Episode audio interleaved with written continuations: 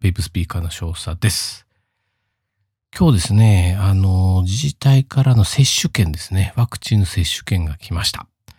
ようやくかと思ってね、えー、中開けてみたら、いつ受けられ、まあ予約ですよね。どうやって予約するのかなと思って、うん、見てたんですけどね、うん、年齢で行って、あれあれと思って見てたら、要はね、疾患のある人が優先なんですよね。そうすると、うん、40代の人っていうのは、まだね、何日から打てるとかね、えー、決まってないと。また別途お知らせします。ホームページで確認してくださいみたいなね、ことがね、書いてありましたけどね。まあ、ちょっと喜んだんですけどね。まあ、また待ちという感じですね。はい。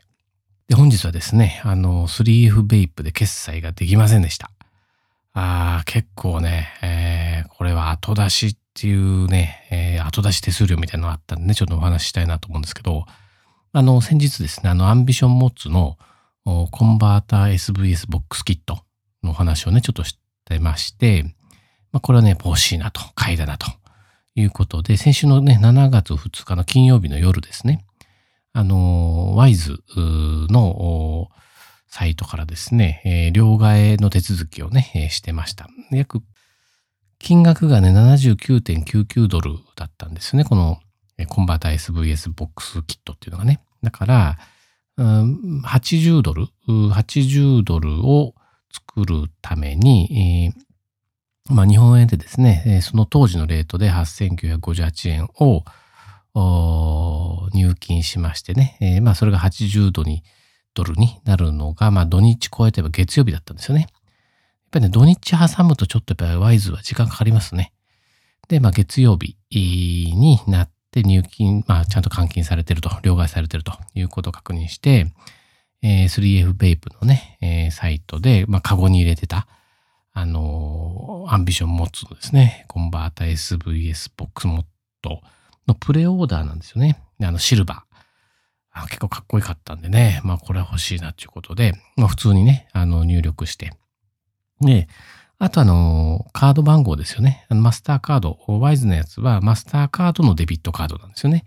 だから、あそこのカード番号を入れて、えー、あと有効期限、あとセキュリティコード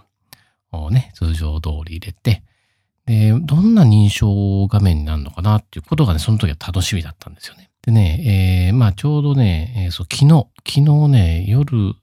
会社帰りですね、電車の中、地下鉄の中でね、やってたんですけど、一回やってもなかなかね、決済できないんですよね。だからちょっと地下鉄だから、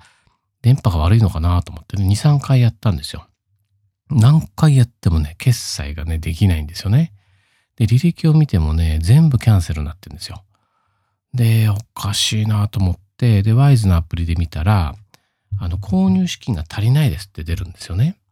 で、普通ですね、他の海外のサイトでも、このワイズのですね、えー、デビットカードを使ってたんですけど、まあ、これドル決済なんですけどね、そのワイズの方に来たアラートが、あの、拒否されましたと。550.58人民元なんですよね。あれと思ってドルじゃねえのかなと思って、おかしいなと。まあ一応550.58元っていくらの米ドルになるのかって計算したら大体85米ドルなんですよね。で、商品代金が79.99ドルなのにおかしいなと。まあ80ドルね、ちゃんとあるのに。おかしいなと思っていろいろ見てたらですね、その、えー、カードのところですね、決済画面のとこに、あの、書いてあるんですよね。あの、為替手数料に1%から10%かかり、かかる可能性がありますということがね、書いてあってですね。で、この、まあ、多分いろいろカードがね、ビザとかマスター、JCB、それからアメックスって4種類あるんですけど、ってことは、あの、要は、まあ、79.99ドルが、ま、総額ですよってやって決済しようとしました。でも79.99ドルじゃ買えないわけですよね。で、これ多分ね、普通のクレジットカードでやっていたら、その決済できたと思うんですよ。ただその後、後乗せでですね、1%か10%の手数料が乗っかると。で、これ何の手数料かなと思って考えてたら、これ、おそらくこれ中国のサイトなんで、米ドルをあの元に変える時の手数料をあの消費者が払わなきゃいけないっていうことなのかなと思って、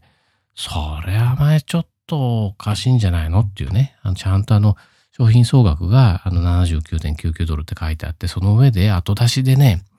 あの手数料をね、乗っけてくるっ、えー、ちょっとおかしいなと。だからまあね、ペイパル、今までもね、3F ペイプで決済してましたけど、ペイパルとかね、えー、でも多分同じように後乗せでね、やられてたと。ただ今回はワイズのデビットカードだったんで、そこの中の購入資金でしか処理しませんから、なんとかね、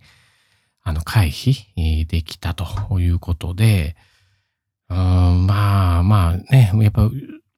ちょっとやっぱ海外通販っていうのは余計な手数料とかやっぱりね、かかってくるんですよね。だから、まあそんな意味でもですね、海外通販怖いですけど、まあでも楽しんで、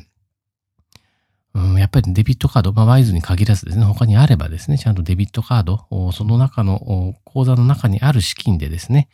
えー、内で購入、買い物するというのが、やっぱりね、正しいのかなと。もう多分黙ってたらですね、そのままスルーされて、クレジットカード会社の方にもう勝手にね、あの、手数料取られちゃうね、可能性が非常にあるということがね、今回はっきりね、わかりました。なので、えー、このね、あのモット、え、コンバテ SVS モットをね、まあ、欲しいなと思ってたんですけどね、まあ、こういうことあるとちょっとケチついちゃったんでね、どうしようかなと。まあ別にモットがなくて困ってるわけじゃないんで、まあちょっとね、えー、どうしようかなって今は感じです。なので、まあ今日はね、あの、デビットカードでね、海外の決済をするのはやっぱりね、正しいんだということを改めて感じましたので、お話をしました。はい。え本日はですね、え 3F ペイプで決済できなかった。後出しはダメだぜということでお話をしました。本日は以上となります。ちょっとね、ムシムシしますけどね、頑張っていきましょう。じゃあね、バイバーイ。